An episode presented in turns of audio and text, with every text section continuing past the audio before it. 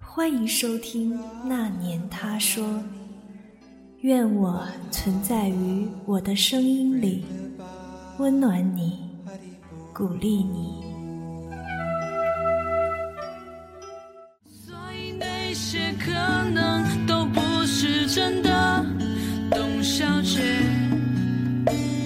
才不是一个没有故事的女同学。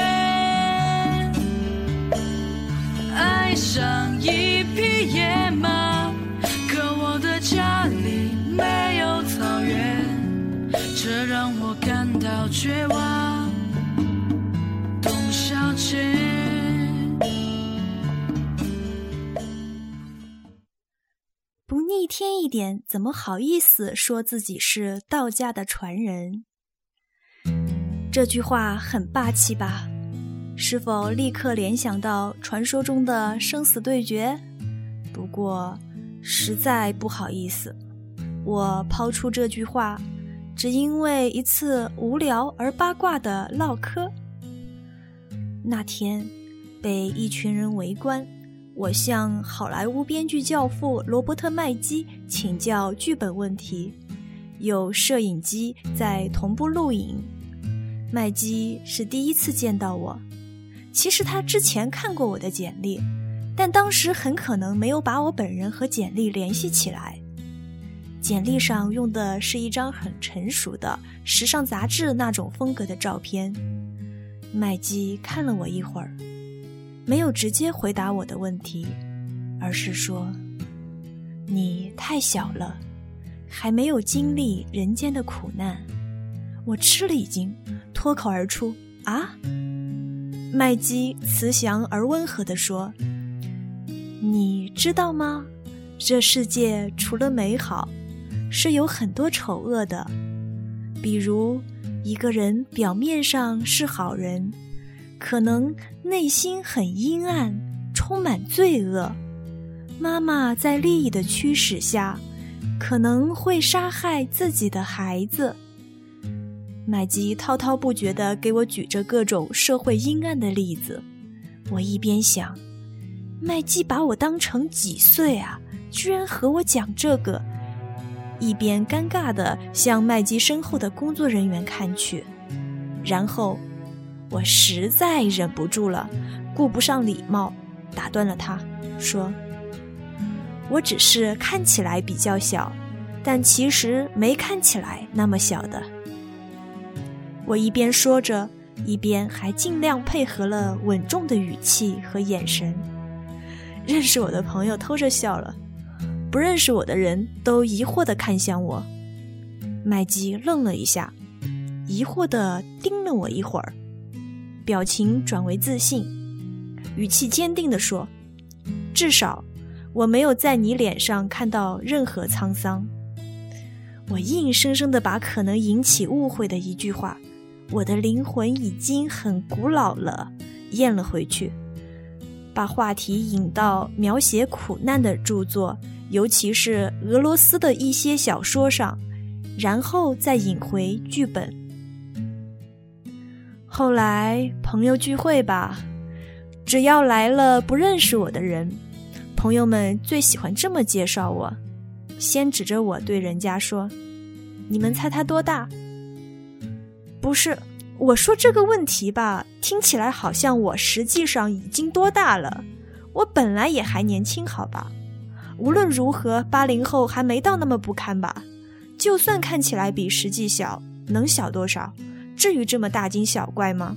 至少我自己觉得还好了，没有那么夸张吧。而且，女孩子的年龄不是秘密吗？你们怎么能这样？一个比我小几岁的女演员，常演青衣类的角色。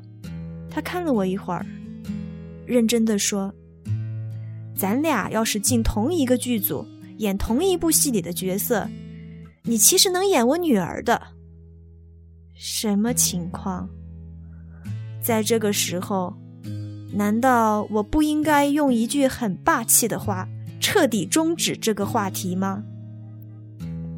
于是，我掷地有声的抛出了一句：“不逆天一点，怎么好意思说自己是道家的传人？”果然，鼓掌吧。董小姐，你才不是一个没有故事的女同学。不过，我得很认真的说一句，这句话本身是很严肃的。无论如何，人都应该有一颗敬畏之心，这是必须的。这里。给大家解释两个概念，一个是道家，一个是逆天。你们是不是一直有兴趣，却无从深刻的了解呢？道家不等同于现在的道教，它早于道教。道教信仰的基础是承认上古那个暂时无法考证却也无法否认的大时代的存在。上古那个大时代的修道人，虽然当时不是那么称呼的，但是根据现代的定义，后代可以笼统的把那个团体称为道家。再说说文明可考的年代，比如神农、伏羲、轩辕三皇，是现行文明初期的道家代表人物，获得了奇书经传御寒的。商朝的姜太公，战国的鬼谷子、王禅老祖和他的弟子苏秦、张仪、孙膑、庞涓，秦末汉初的张良，都能算道家早期的代表人物。春秋战国时期，百家争鸣，那时不仅有老子、庄子为代表的道家的说法。还从道家延伸了一个新的学派，叫做阴阳家。更进一步延伸的还有兵家等等。而现在的道教主要有两脉，一脉沿袭自东汉，叫做正一道，也称天师道；一脉沿袭自唐宋，叫全真教。其中全真七子各创一派。七派中，以龙门派和华山派名气最大。很明显，肯定会有人有着更远古的道家的传承，而不属于现代道教的。我说的道家，自然是偏重传承的。这里的“道”是指大道。如我常说，一切有道理的法，都属于大道。如果这个世界上真理有二，就不是真理了。如果你对这世间的法已经有一个普遍的了解，且都到了一定的高度，再往上看，会发现惊人的相似，不是吗？但希望这句话不要被曲解转载。关于逆天，很简单，修行的本质。是一种逆天的行为，在这个世界上，生老病死、新陈代谢是人间规律，而修行的人要摆脱这种规律的禁锢，可不是逆天吗？不过现在大家喜欢把“逆天”这个词到处用，大概就是很牛的意思。我觉得用的很好，用的恰当。用的很威武。那把道家和逆天这两个词放在一起，会发生些什么事儿呢？当然是产生一些够逆天的人物嘛。医学家有神农、扁鹊、华佗、张仲景、孙思邈、李时珍等；天文学家有张衡、郭守敬、祖冲之等；文学家。代表人物李白，几乎没人能和他齐名。哲学家代表人物是老子、庄子；玄学家有伏羲、鬼谷子、张良、诸葛亮、邵康节、刘伯温等等。音乐家发明古琴的伏羲还是第一人，伯牙、子期等等。武术里太极拳、八段锦、五禽戏等，把他们发扬光大的人数不胜数。当然，最值得称道的还是得了正果的仙家。出于尊敬，我不点名了，个别名字在前面的分类里提到过，有兴趣的朋友可以自行去道观里了解。没有道家。就没有中华传承着的文明，没有华夏人自己的骄傲。说说现代吧，很多人炒股。你们知道那个 K 线蜡炬图是日本人根据中国的阴阳八卦原理发明的吗？如果有扎实的玄学基础，会很容易的看懂这个图，比较准确的找到买进和卖出点。当然。你仍然要有一个好的心态，才能坚持客观操作。这个有时间的朋友可以试试。还有，我知道有些人常去澳门和拉斯维加斯，你们知道什么事儿了吧？不过这个就请大家不要试了。近些年来，对人类生活冲击最大的品牌是苹果。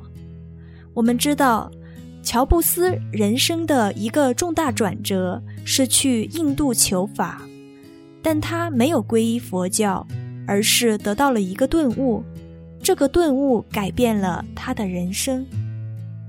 某种意义上说，这种顿悟如果是正确的，便也是属于大道系统的一部分。如果你贯通了大道系统，会怎样呢？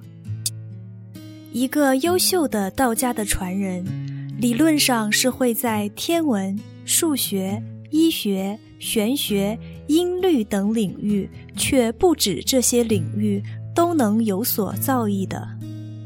不逆天一点，怎么好意思说自己是道家的传人？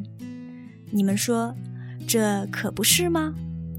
当然，不是所有逆天的人都是道家的传人，但是。合于道法，会更容易有更好的心态。也不是所有的道家的传人都能很逆天，天分和勤奋仍然是缺一不可的。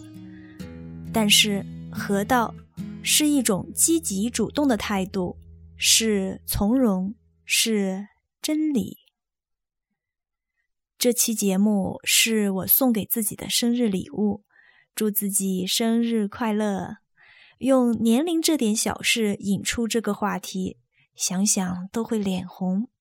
但是我是想用这个话题来提醒自己：一来追求所学精进，二来常保持一颗自然之心。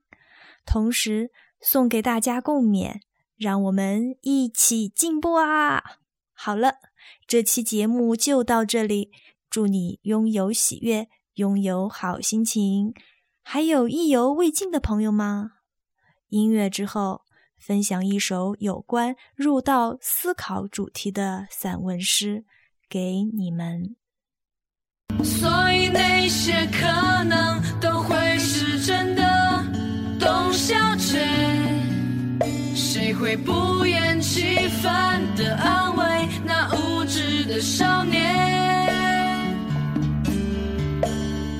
我想和你一样，不顾那些所以，跟我走吧，董小姐，早起来吧，董小姐。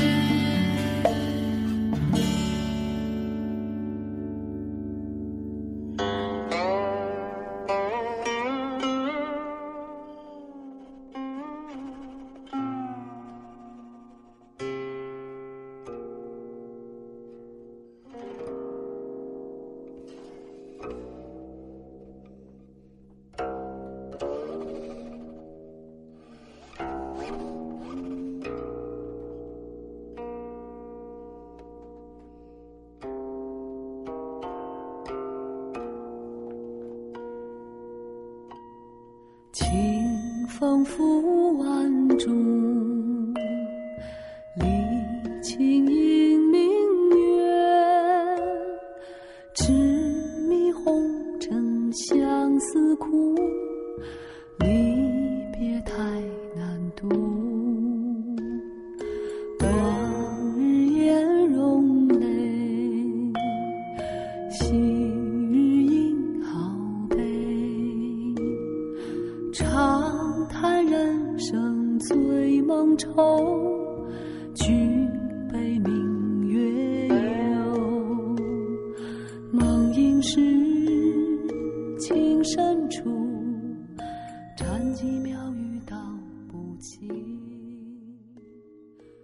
精神选择，选自《摩诃星咒》上卷会界第三十七篇。衰老的悲哀，轮回的苦楚，长生的历练。如果可以选择，你选哪个？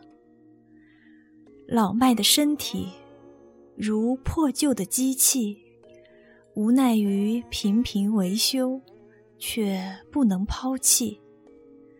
老迈的容颜，如凋零的花瓣。几十年挂在花地，却不能减去；衰老的气味，渐不能自理的生活，渐变的习性，时代感的沟壑，无奈放低的姿态，这是迟暮的悲哀。不论轮回到哪里，生活都得继续，带着因果继续。怎么谈得上解脱呢？听说没有信仰的人遇大量劫而化灰灰，估计化灰灰才是彻底解脱。有信仰的人随信仰而轮回，生活的形式在改变，本质却在重复，都是在经历。信仰是多数人有着的。哪怕模棱两可的有着的精神眷恋，轮回不是全新的开始，无法把快乐和幸运寄托在来世。当下改变，当下开始精彩，当下苦楚，苦楚必定延续。如果有长生门。通向长生门的路，难免崎岖。悟性、勇气、毅力、恒心，一定都需要。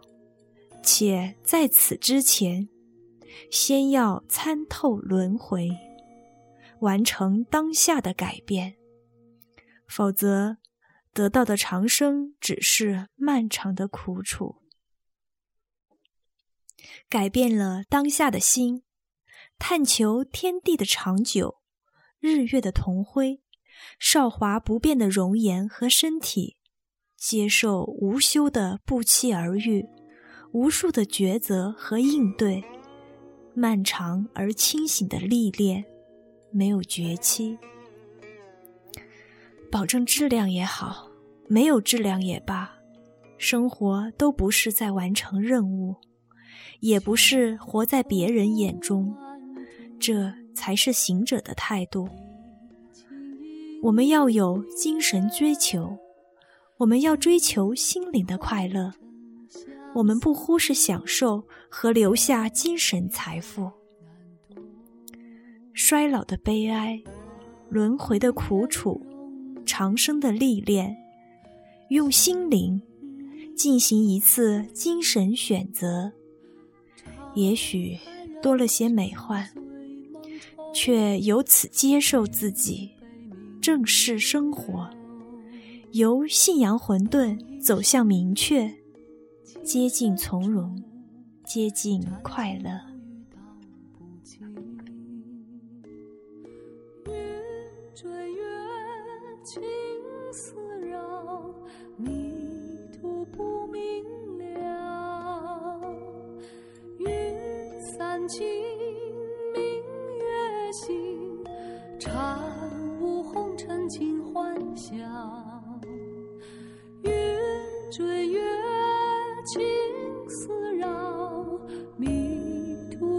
明了。云散尽明月醒禅悟红尘尽欢喜。